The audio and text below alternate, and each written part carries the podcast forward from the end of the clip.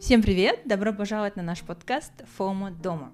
У нас сегодня эпизод номер 16, и мы обсуждаем тему, которая была запрошена нашими слушателями, которые уже состоят в крепком браке, в семье, которые ведут не просто личный бюджет, а ведут э, бюджет семьи.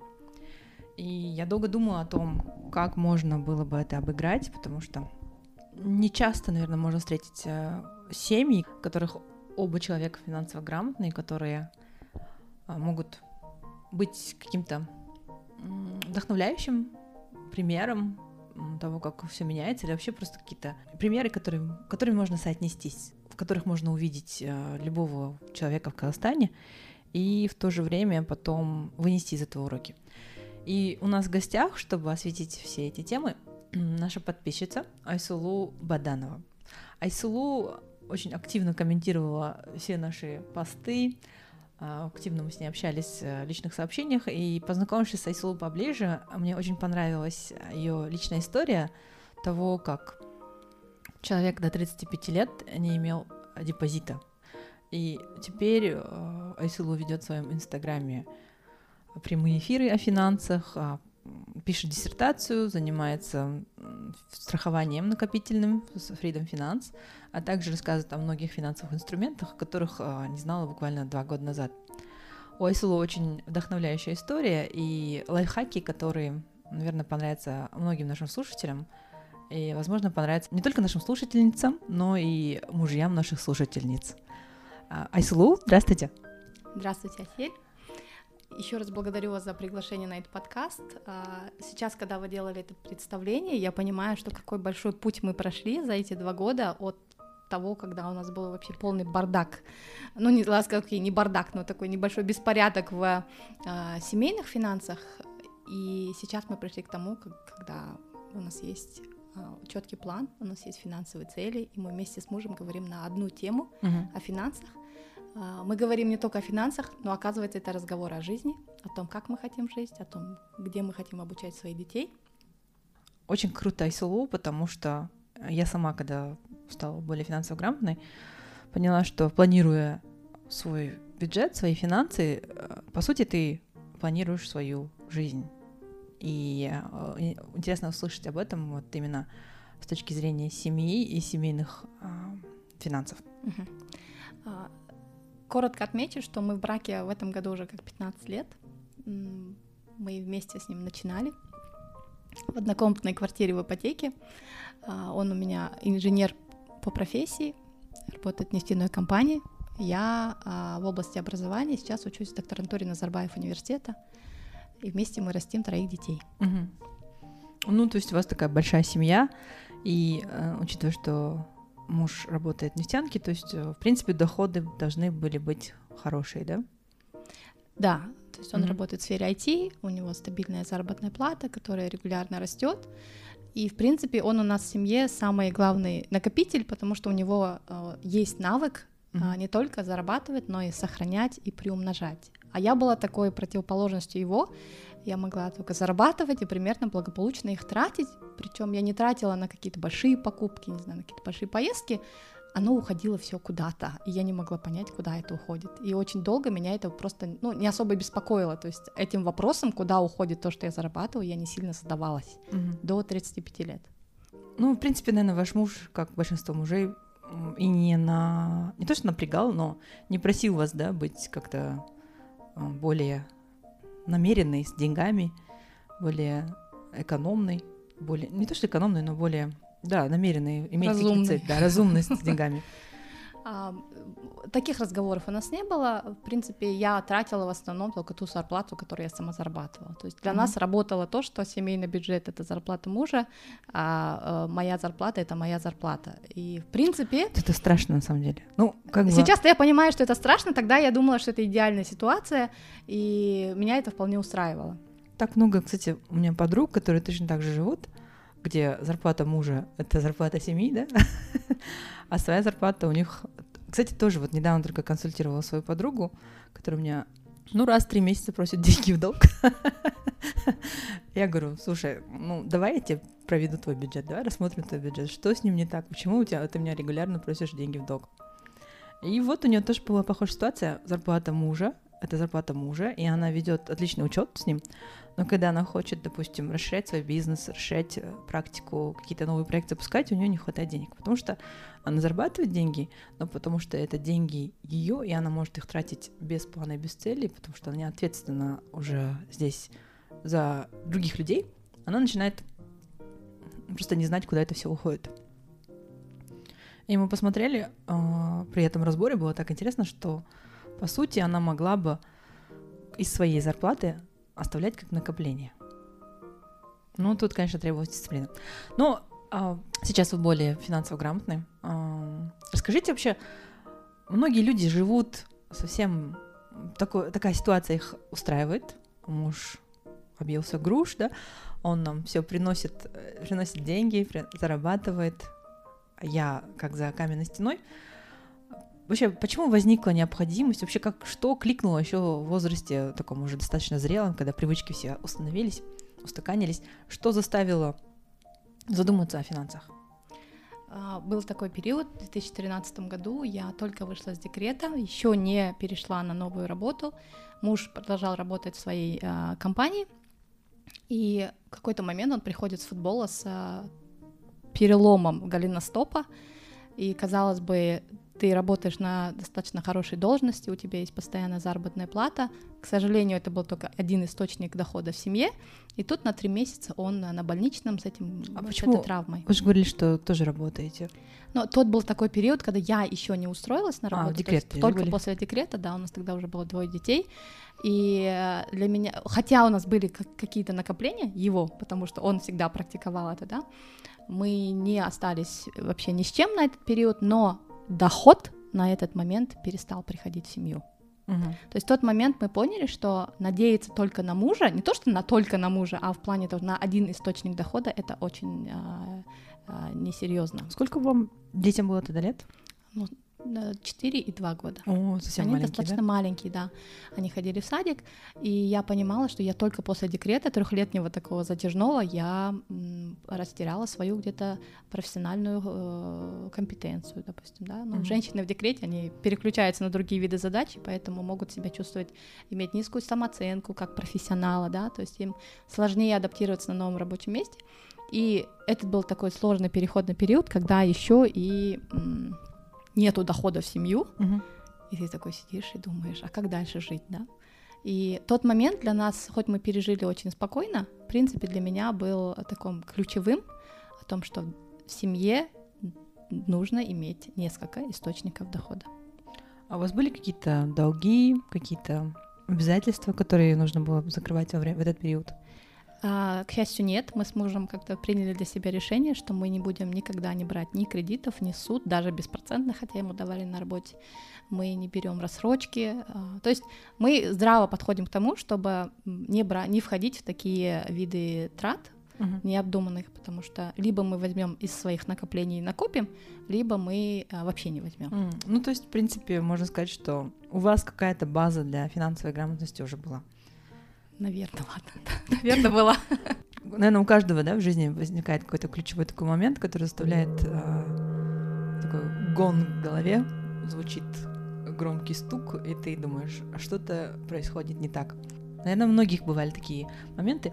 Почему у вас были раздельные а, бюджеты? Скажите вот, чем мы обсуждали с вами, что а, ожидание и реальность того, что э, в семейной жизни финансы будут объединенными, ну, как бы это какие-то розовые очки, которые, наверное, многие девушки и многие мужчины, наверное, на себе носят, потому что есть какие-то консервативные установки, да, в нашем обществе о том, как вообще относиться к деньгам и особенно относиться к деньгам в семье. Да, я вот представляю, что мои семейные финансы мы будем объединять с мужем, да, то есть э, у нас будут общие цели, мы будем понимать, кто сколько тратит и куда тратит и для чего. И а, я помню, у меня такие, Осель, очнись. Такого не вполне может быть. а».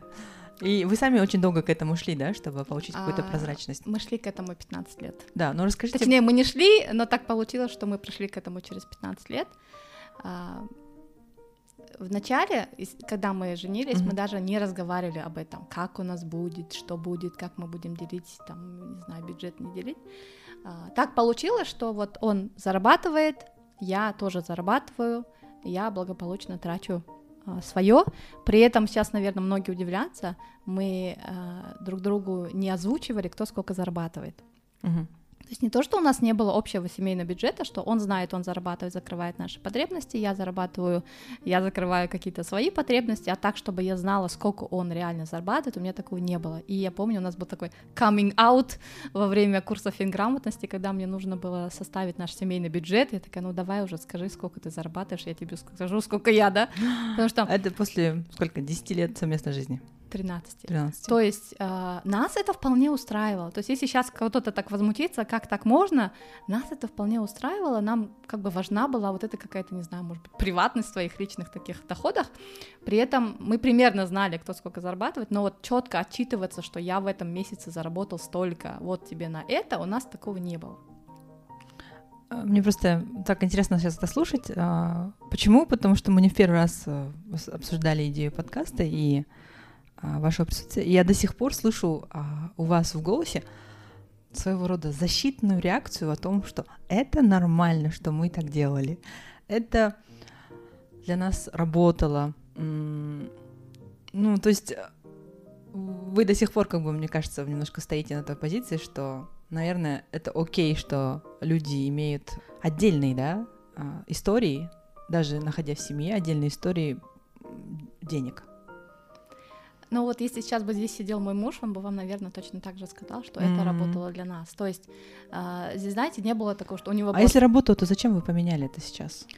Но сейчас, мне кажется, мы переживаем такой этап в наших отношениях, тоже какой-то ренессанс, когда а, мы смотрим друг на друга еще больше как на пару. Да, вот, вот. И После ваших, кстати, разговоров я стала об этом задуматься, не только про семейный бюджет, а вообще мы как пара. И, видимо, мы сейчас ну, приближаемся уже к 40 годам, да, мы нам хочется нам как-то переосмыслить наш союз и куда мы больше дальше идем вместе. Для наших слушателей небольшая ремарка. Мы когда с Айслу обсуждали бюджет, и а, я говорила, что очень важно, на мой взгляд, личный, объединять доходы а, вообще людей, которые живут вместе, да, одной громко сопротивлялась, да? Айслу э, и тогда мне говорила, для нас это работает.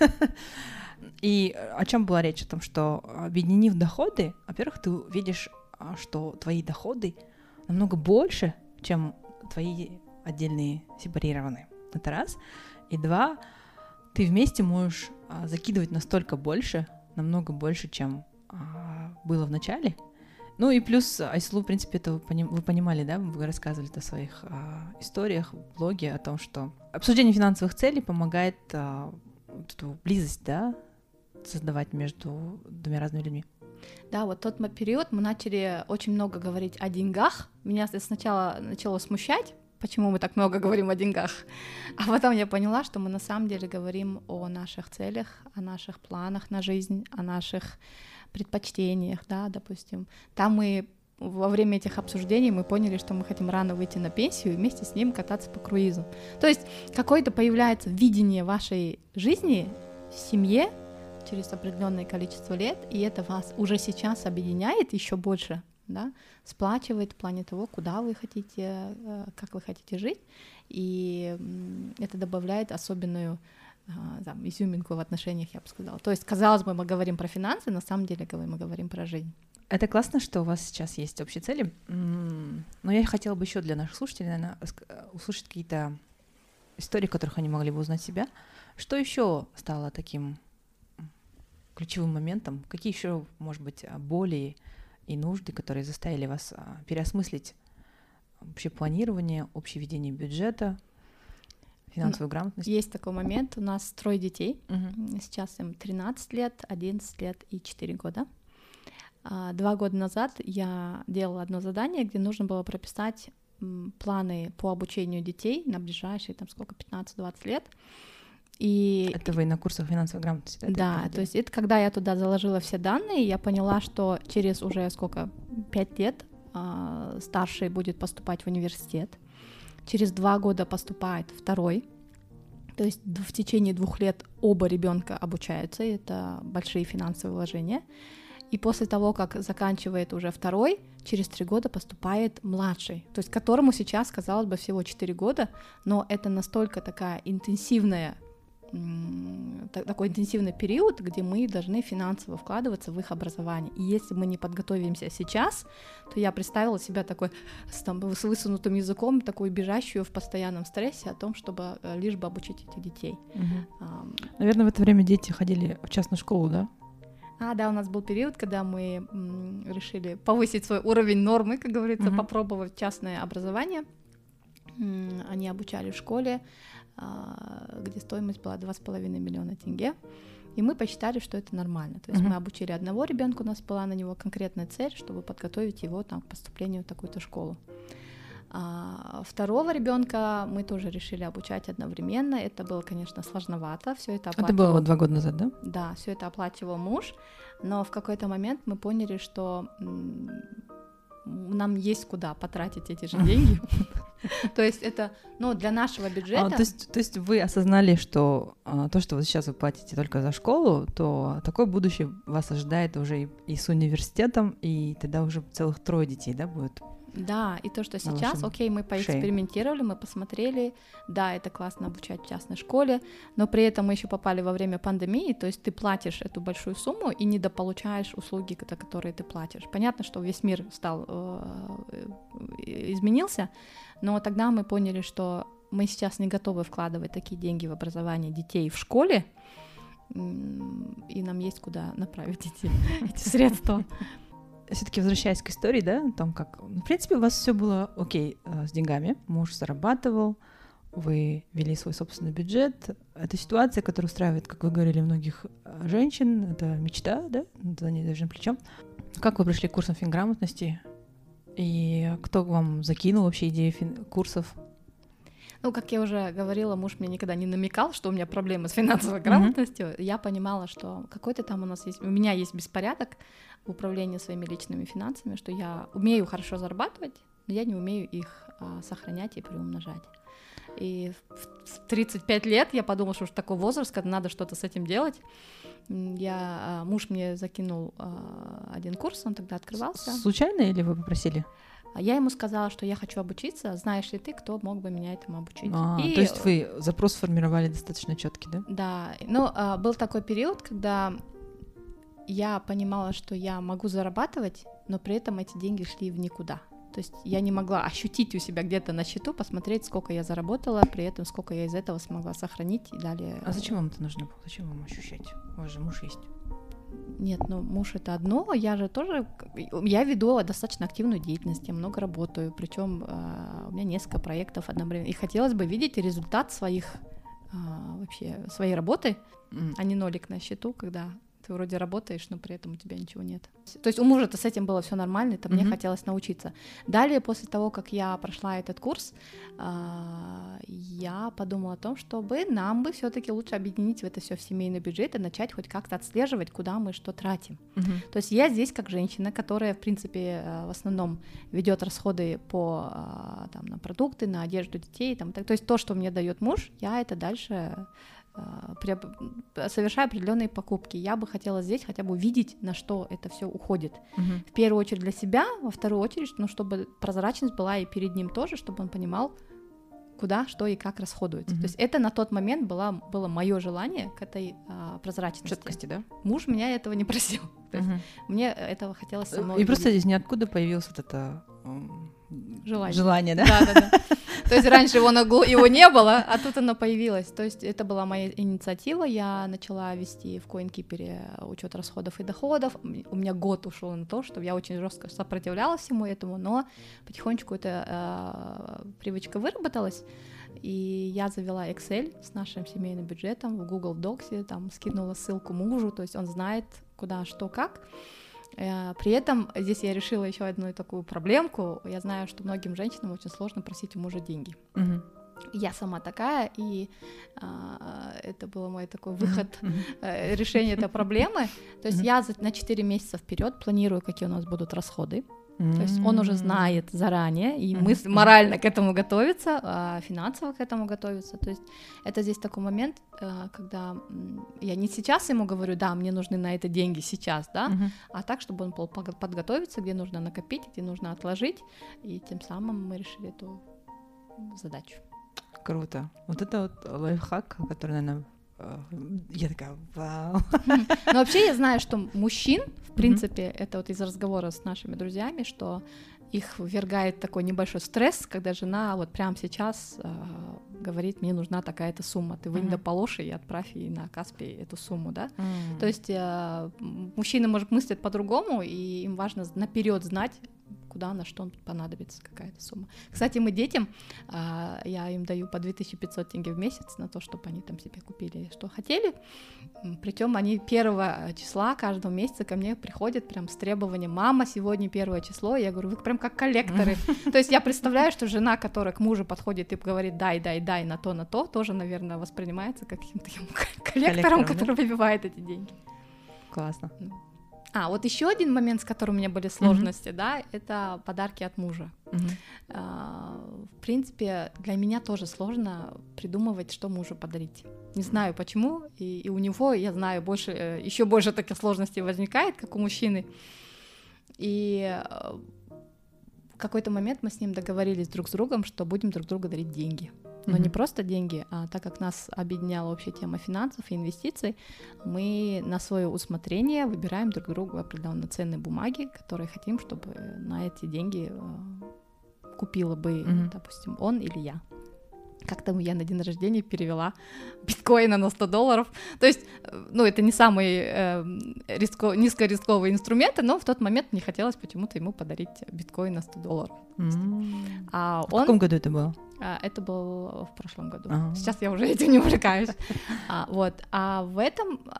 А он стал, я поняла, мне больше дарить mm-hmm. и большими суммами, понимая, что а, он мне купит сам на эти деньги, допустим, там ETF или вот недавно он мне подарил сколько там, тысячу долларов, чтобы я положила, открыла счет во Freedom Finance банке и по 3% годовых имела на досчете эти а, тысячу долларов. То есть не в то, чтобы там а, купить какой-то подарок, который через неделю, через две уже все, я буду ему не интерес, он мне будет неинтересен, да, как бы, mm-hmm. а такой, который и сохранится, и приумножится, и будет дальше еще работать. Mm-hmm. То есть мы как бы нащупали, наверное, вот эту общую э, тему, когда не покупать просто какие-то бессмысленные подарки, которые тешат твое эго там и каждый раз просто хочу, хочу, а такое, которое, ну, такие разумные подарки, я бы сказала. Это очень вдохновляющая история того, что как а, отношения, да, благодаря финансам выходят на новый уровень. Вы знаете, у нас а, еще такой э, плюсик от наших, э, от моего курса финграмотности, вообще прокачки и нашего совместного э, теперь планирования целей финансовых, да, было то, что м- у нас появилась потребность больше зарабатывать. То есть мы видим э, то, как мы хотим жить, допустим, на той же пенсии, и мы э, сейчас э, заинтересованы в том, чтобы находить новые источники дохода, там, не иметь, иметь не два, а три, а четыре источника дохода на семью, да. То есть у нас появляется какое-то желание еще больше приносить в семью. Угу. Потому что а. вы видите, да, что то, что вы зарабатываете, оно не просто пылью куда-то рассеивается на непонятные нужды, а вы получаете какие-то активы, да? Да, и у нас с ним появилась еще же общая тема. Мы стали инвесторами одной краудфандинговой площадки, то есть мы недавно съездили в совместную первую поездку. То, то есть даже вот такие активити, mm, они очень сильно объединяют. Финансовая романтика. Да, да, да, да, да. То есть мы это все обсуждаем вместе. Допустим, он мне скидывает какие-то новости, вон вышла какая-то такая-то сделка, там хочешь зайти. То есть вот такие вещи, которых дает нам возможность еще больше узнавать друг друга, еще больше быть вместе, реализовываться в каких-то а, ролях по-другому.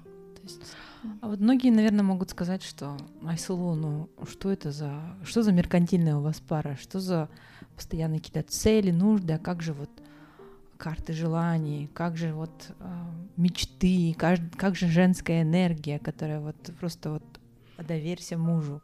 Вот что вы скажете людям, которые думают так? Ну, я делала тоже карты желаний. Грешна. То есть я делала карты желаний, я это все делала, и на курсе финграмотности мы, когда прописывали наши финансовые планы, и когда я поняла, что мне нужно будет просто много работать на эти цели, и просто так они не придут, мои желания, это у меня было самое такое разочарование большое. Ну как? Что вот вроде бы у кого-то получается по щелчку, они нарисовали карту желаний, и через год у них там Mercedes-Benz, а у вас вот нету Mercedes-Benz. У вас надо работать. Ну, допустим, смотрите, я а, ставлю, ладно, на фотографию какой-нибудь круиза, да, хочу в круиз. Если бы я была бы, да, сторонником карты желаний, я бы сказала, ну, Айсулу, а, верьте в чудо, вам деньги типа тут, может быть, как подарок, может быть, как лотерея или еще что-то. А может нет. То есть факт в том, что когда да, ты планомерно да. идешь к своей финансовой цели, ты понимаешь, ты рассчитываешь, через какой срок ты примерно поедешь, сколько угу. тебе нужно ежемесячно на это откладывать, и ты, конечно, поедешь, потому что ты на это копил. А когда это просто на карте желаний, ты такой на нее просто смотришь, визуализируешь, а действий ты никаких не предпринимаешь к этому. То есть ты у просто смотришь. Это тоже аргумент да? моих знакомых, тоже за, за пазухой у мужа, все у них хорошо, у них есть и Dyson Airwrap, и, и Thermomix, и iPhone 13. 13, да, последний же iPhone? Да. Да, и, наверное.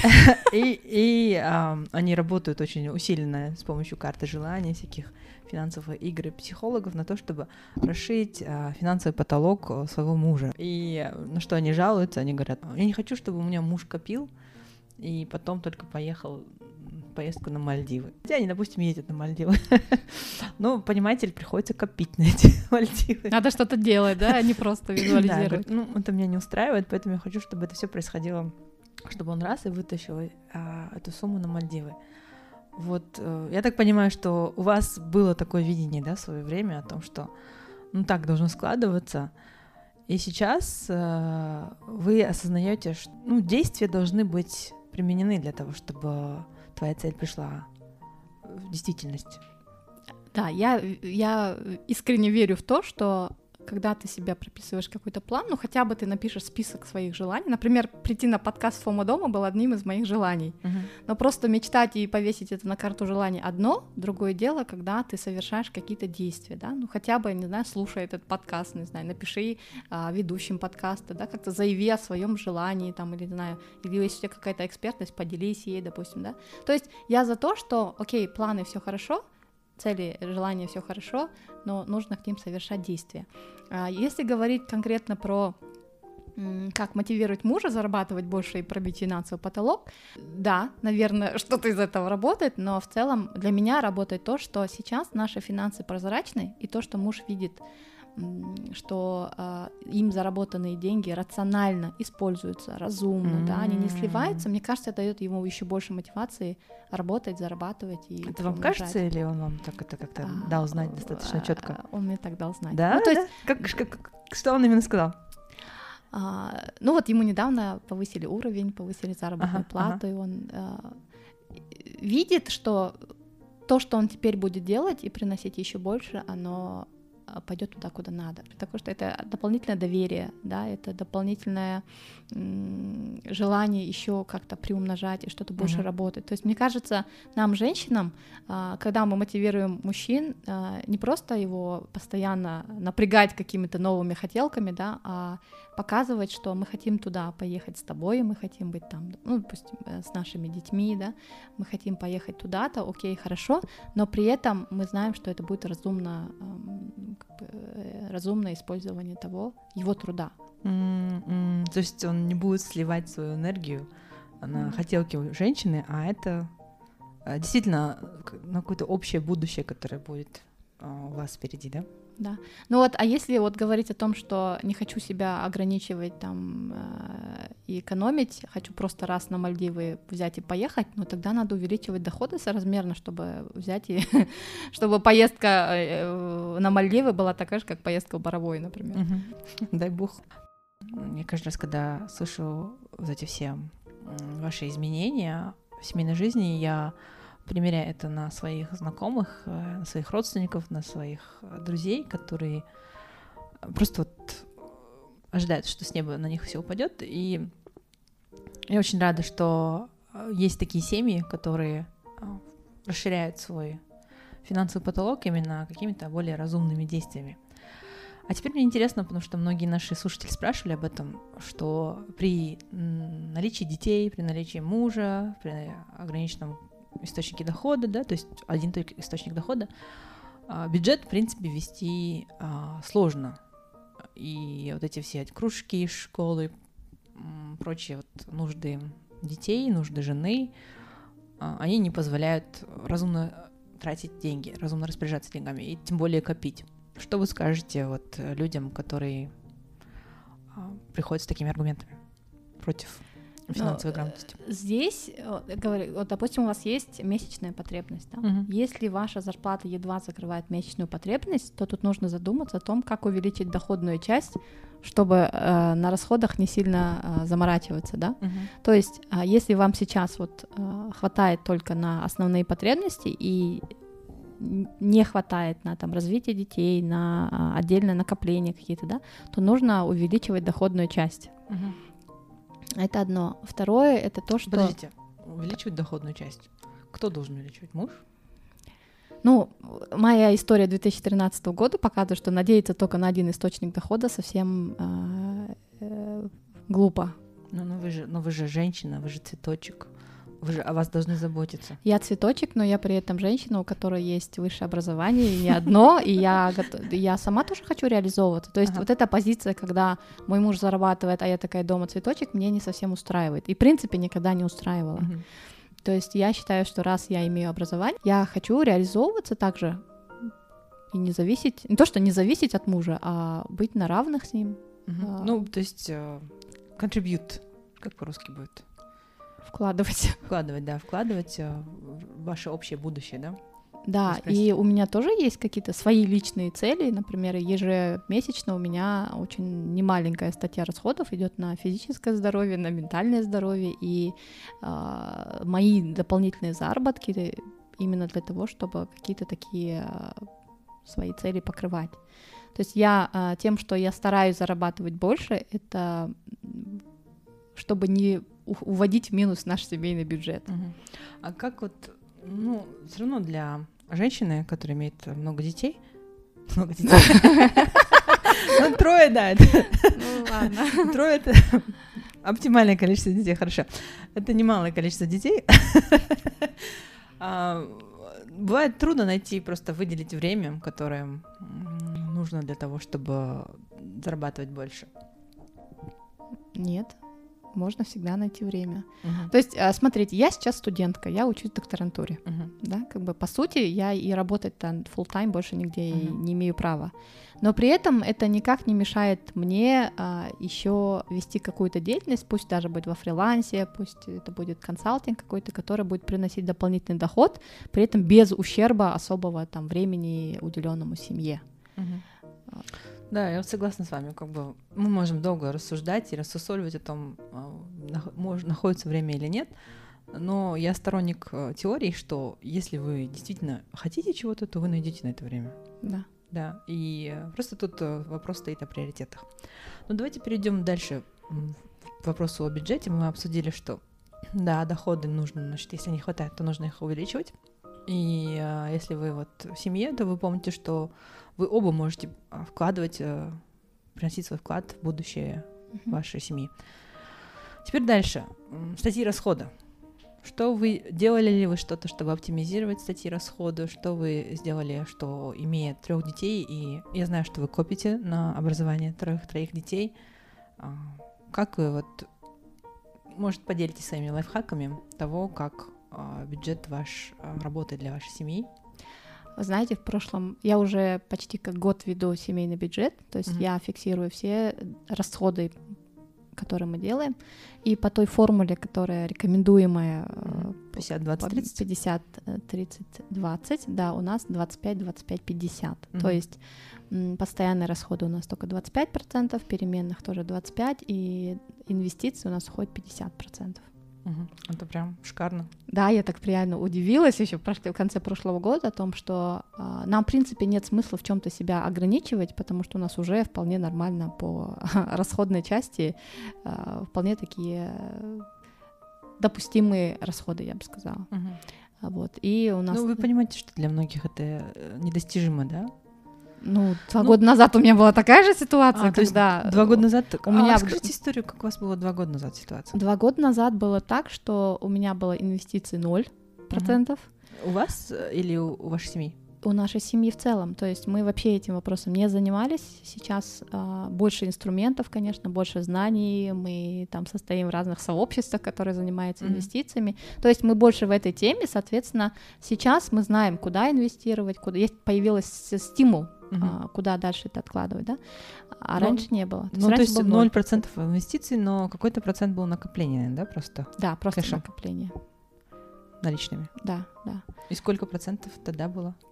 Но я тогда же не вела учет, не могу сказать. А, Сейчас, то есть, так как у меня есть цифры перед глазами, я могу понимать, что куда у нас сколько что уходит, и нет смысла что-то в чем-то себя дополнительно ограничивать, наоборот, просто увеличивать Но доходную тем не менее, вы говорите, что ведете бюджет год.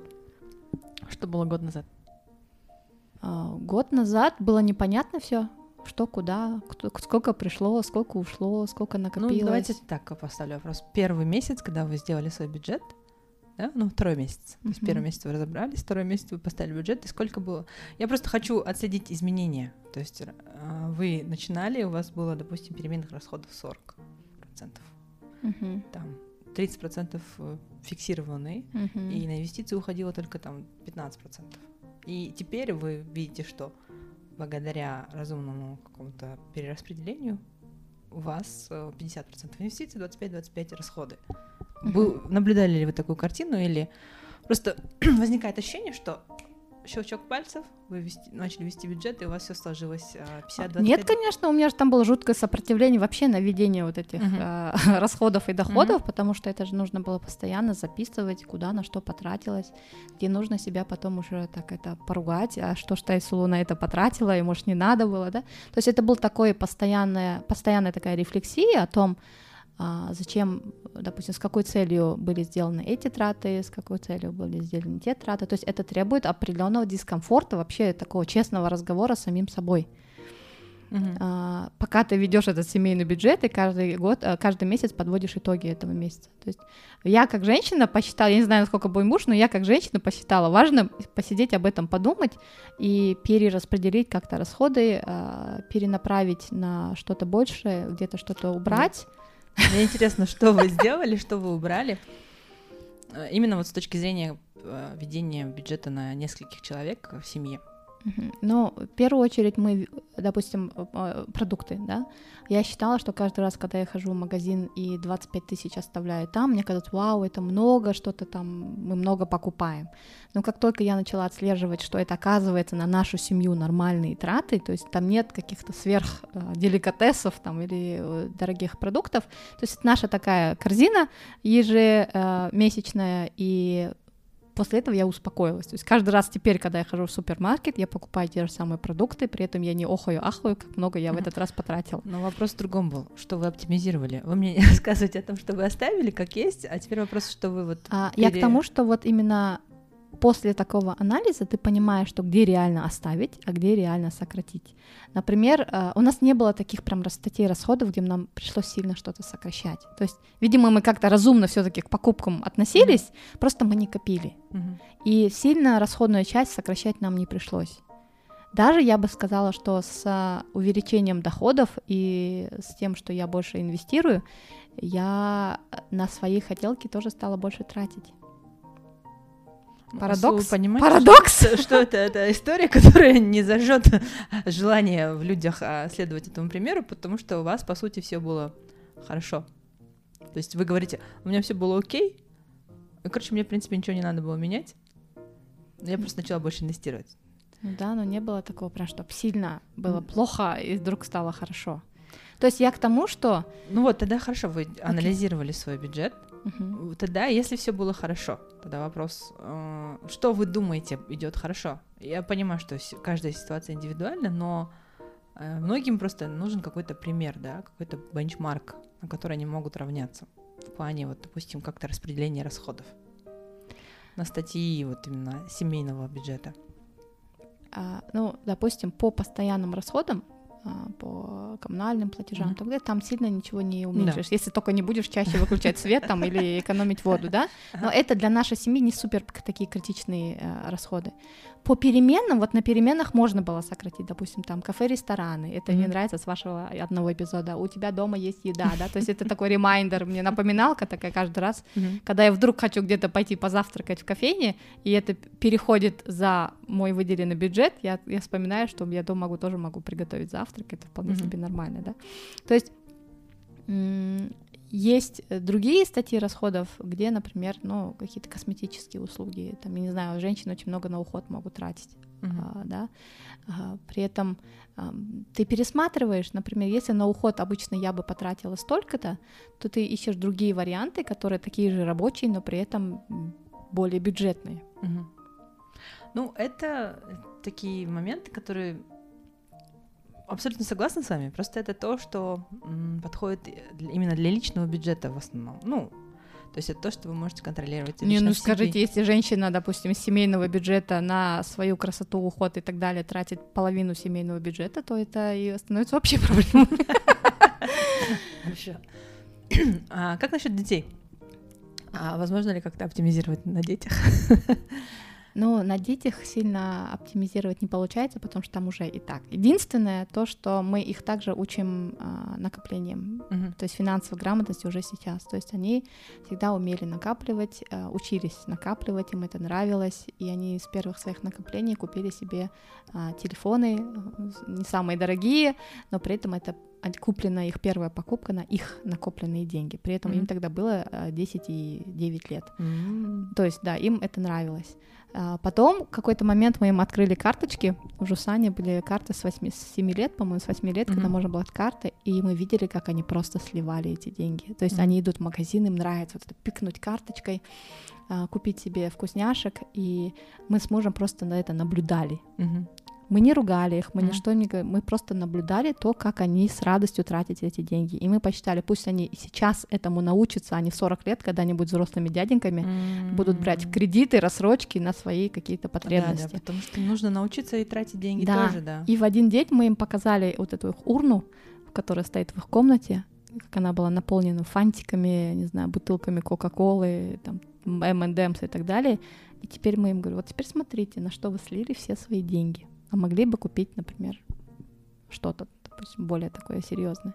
Они на это посмотрели, озадачились, mm-hmm. все. С тех пор у них э, таких вот импульсивных вот прям покупок, чтобы сливать свои деньги, нет. Они даже э, э, посчитали, что именно когда у них на карте деньги, они легче тратят, поэтому будем наличными хранить в копилке. То есть для них это стало...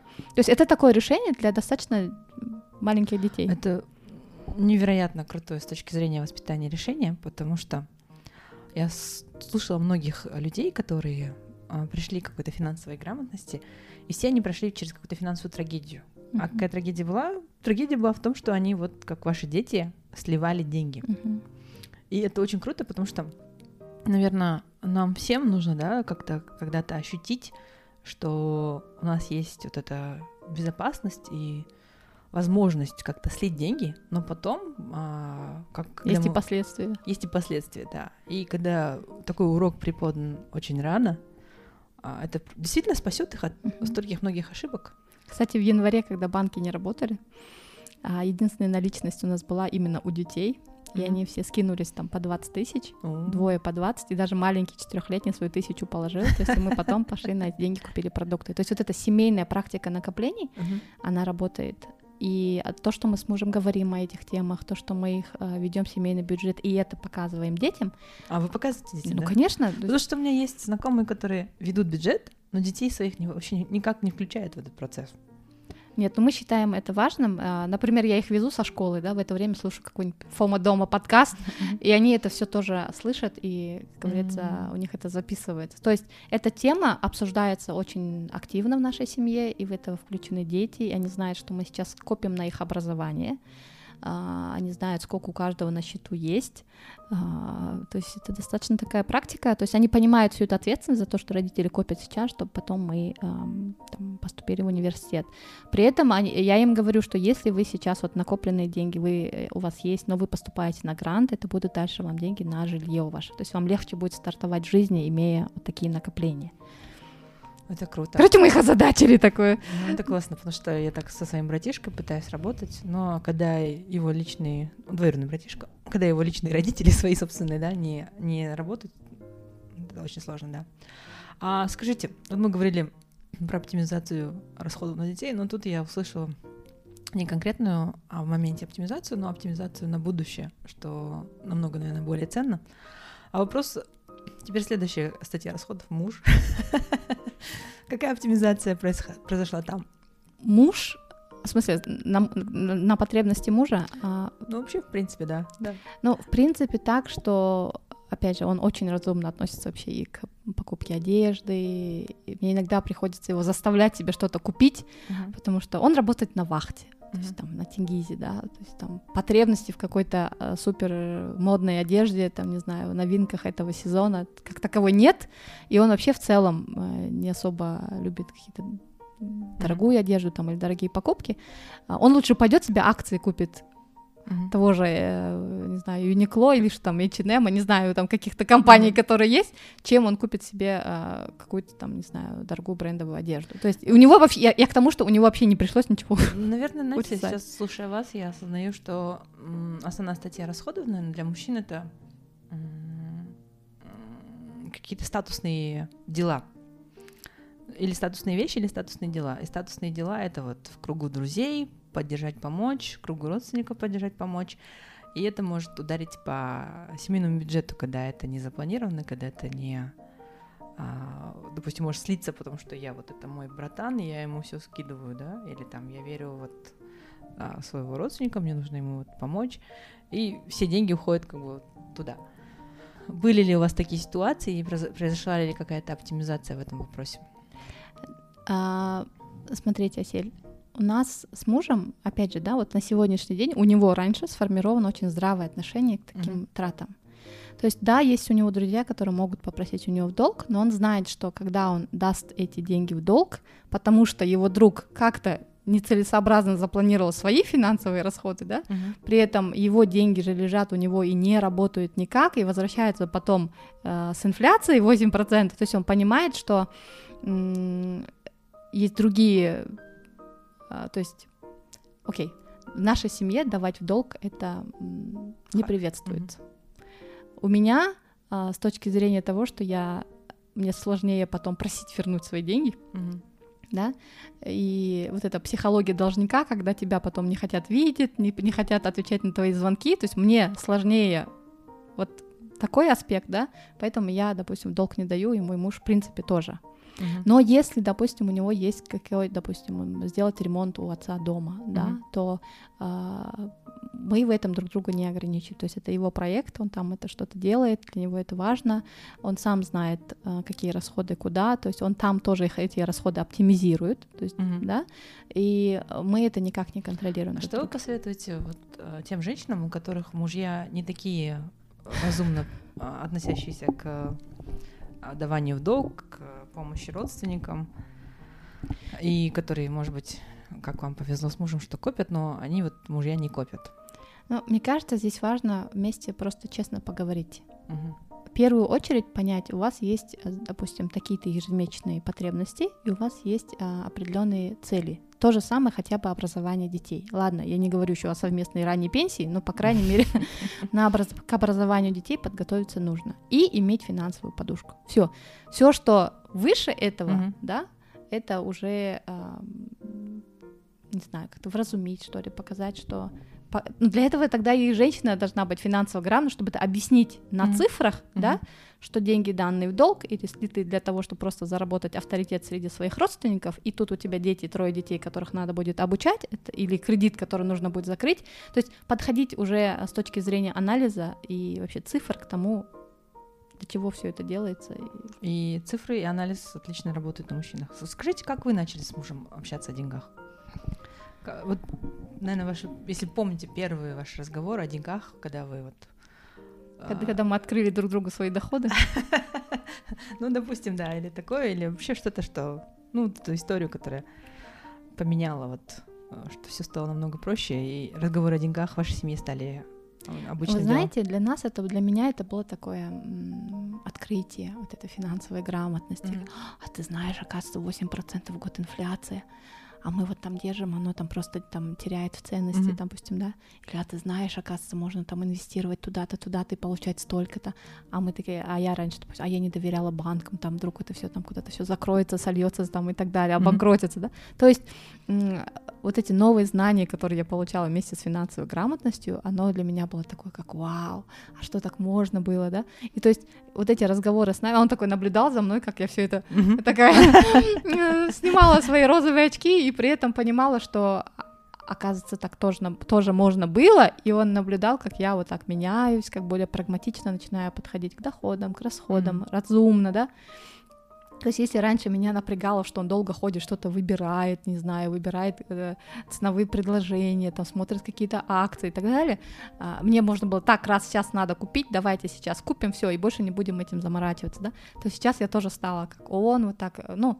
э, не совершать импульсивные покупки, а заранее их планировать, допустим, mm-hmm. заранее на них откладывать, да, и мне кажется, он сейчас так умиляется тоже то, как я это все познаю, это все практикую.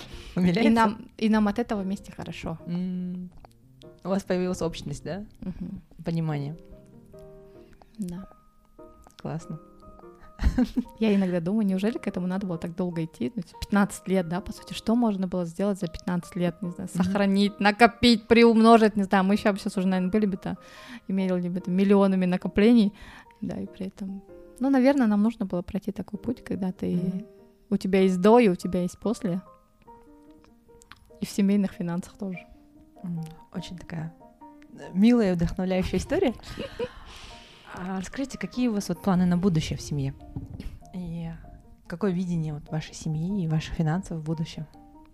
Вот знаете, а, мы закрыли свою такую операционку, как говорится, да, mm-hmm. мы а, адап- а, все, что нужно, оптимизировали, мы знаем, ведем семейный бюджет, все понятно.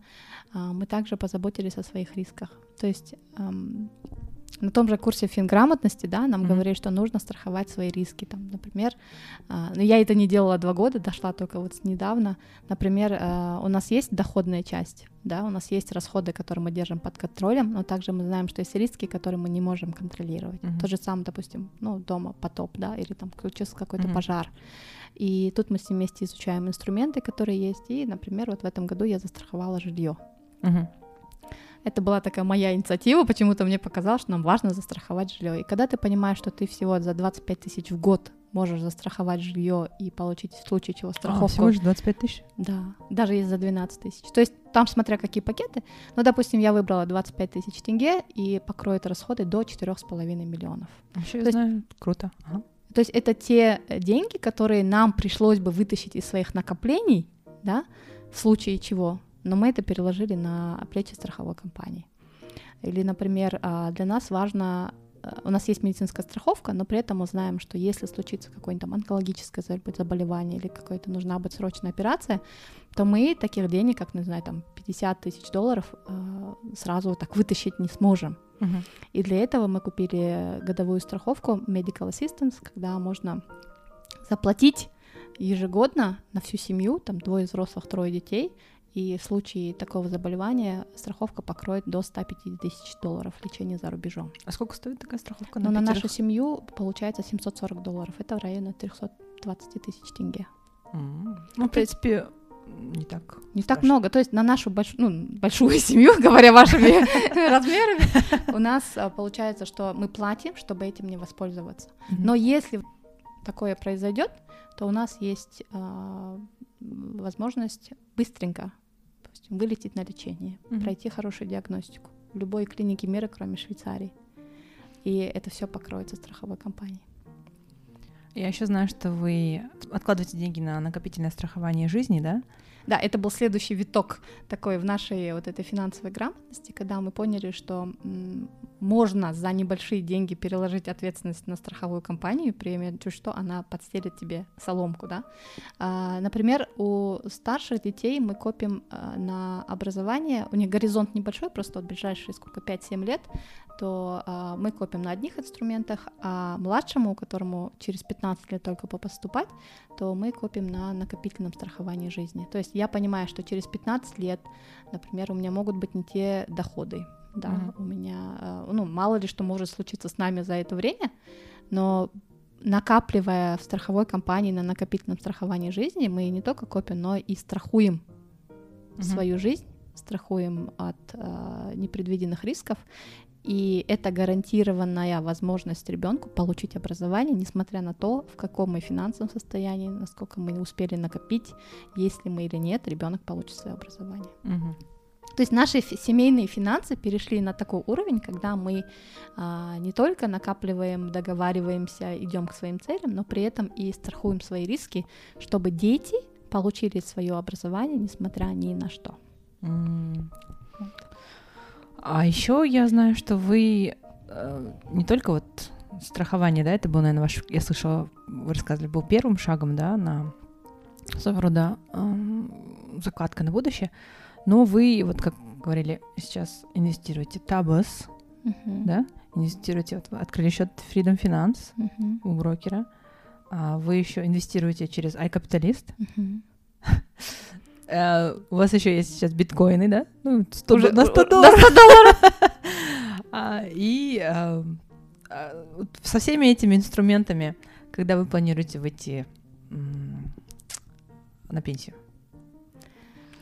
Или, так сказать, достигнуть финансовой независимости? Вы достигли финансовой независимости? Так, ну смотрите, на сегодняшний день, вот я мой предновогодний анализ показал, что у меня доходы, то у нас у нас доходы. Да, да, у вас. Да, у нас у нас доходы а, только активные. То есть только если мы работаем, мы зарабатываем. Угу.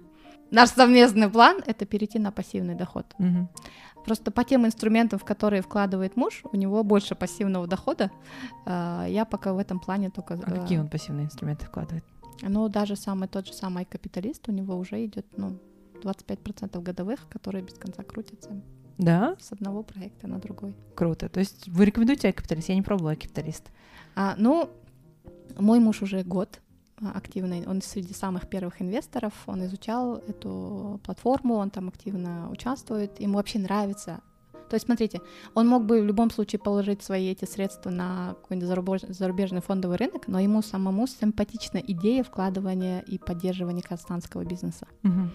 А, ему нравится наблюдать, как эти бизнесы развиваются, и как его инвестиции помогают там, закупать оборудование, выходить на новый уровень, получать такую-то прибыль. Mm. То есть ему он планирует, мы планируем жить здесь, и, соответственно, нам важно вкладывать здесь казахстанский бизнес. Mm. И нам очень нравится вот эта а, платформа iCapitalist. Классно и так патриотично, да. Да, которая позволяет, э, во-первых, участвовать в этом, а, не просто положил деньги и все, как бы ты требуешь со своих а, вот этих компаний эту доходность, да, а ты участвуешь, ты ездишь на их предприятия, ты с ними общаешься, ты понимаешь их боли, их э, сложности. То есть э, ты участвуешь как инвестор в их жизни. В их жизни.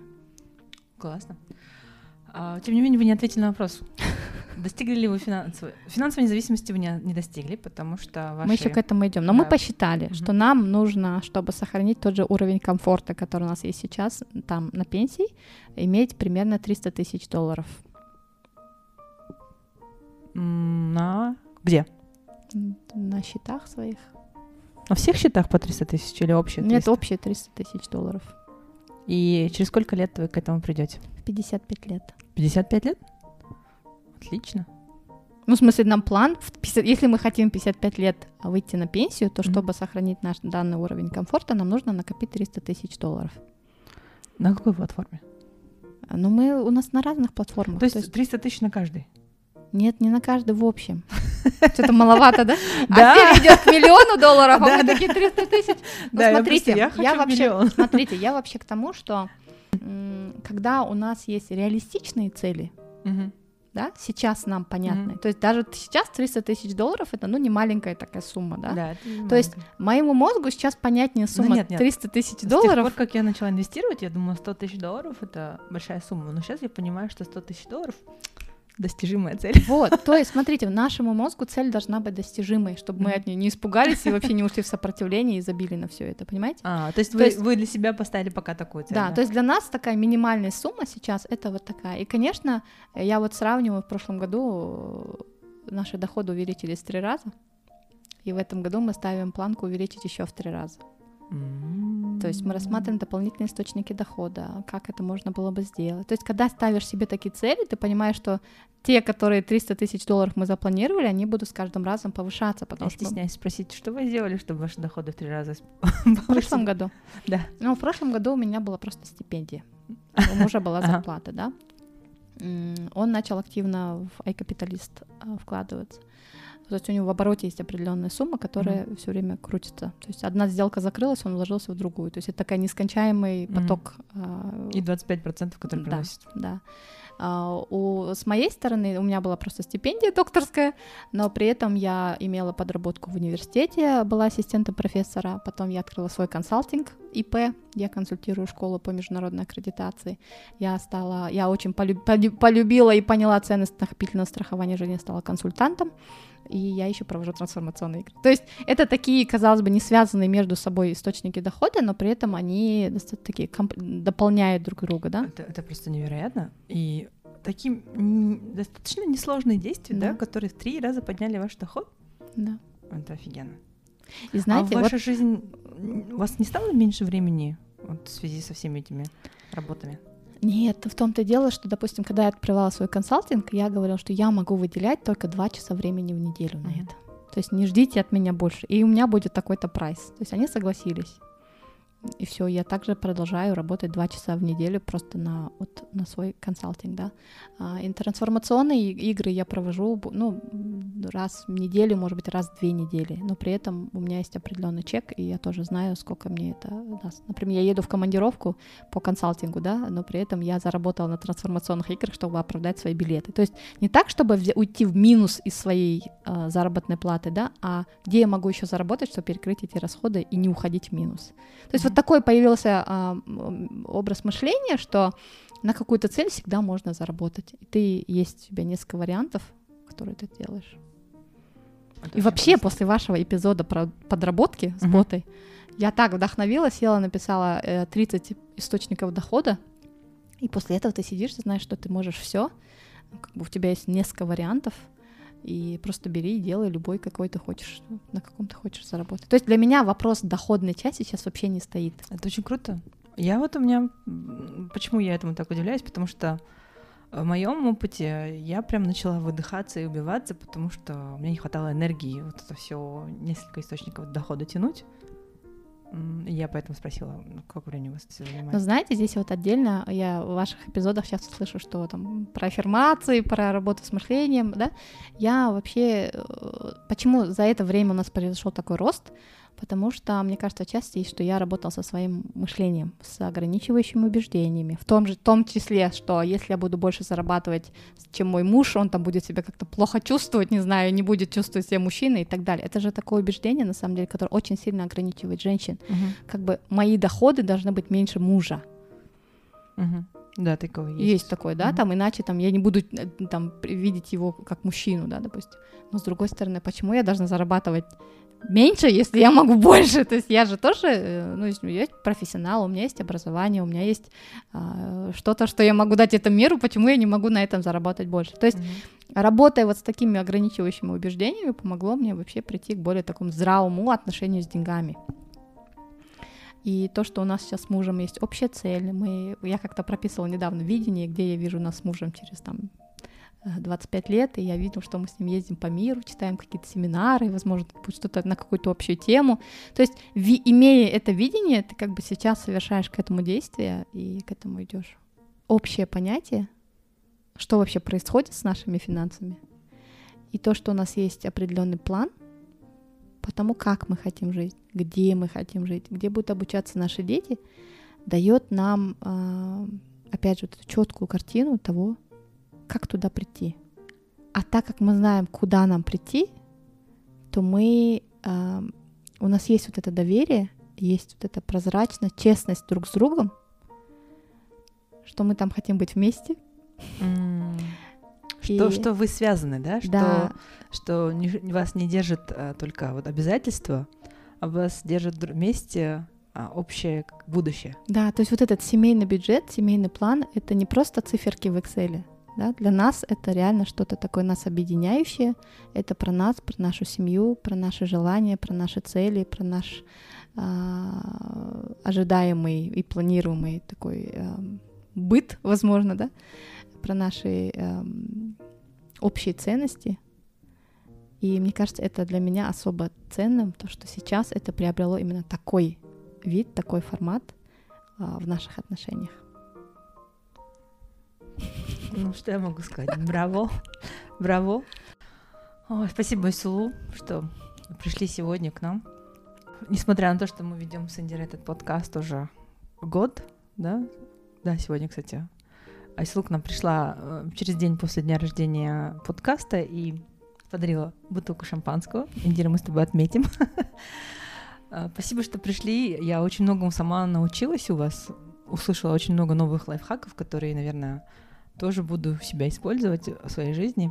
И мои аплодисменты вам, вашей семье, а, вашим детям, вашему мужу, который тоже, да, благодаря был какой-то такой надежной опорой и продолжает быть тем столпом.